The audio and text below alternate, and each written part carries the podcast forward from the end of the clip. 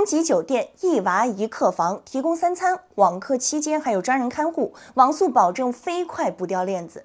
三月十六号开始，类似酒店托娃广告悄悄出现在朋友圈。酒店托娃是噱头还是来真的？从其开出的套餐价格看，恐怕没有多少家长能承受。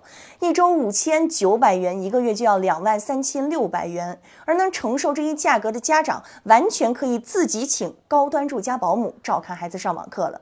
但这一广告文案但能得以广泛流传，还是能反映出某些问题：一是某些行业受疫情冲击，面临生存困境；二是孩子居家上网课，怎么照看孩子、辅导孩子作业，是。很多家长的难题。其实，酒店托娃很难成为疫情防控期间酒店转型的服务。虽然酒店有现成场地，但是要开展这个业务，酒店必须专门招聘有关人员，对学生进行看护与指导。如果就给孩子提供房间，让孩子自己在房间里上网课，没有老师全程指导，效果肯定一般。而如果酒店聘请了专业人员，就涉嫌打擦边球，进行线下的一对一学科培训，必然会受到监管部门的严格监管。酒店不但没有培训。资质，而且涉嫌违规发布培训广告。更何况，在疫情防控形势严峻的情况下，这种酒店托娃也可能违反疫情防控规定。说到底，酒店托娃引起关注，折射出家庭的育儿焦虑。缓解家长的焦虑，一方面需要家长自身转变家庭教育理念，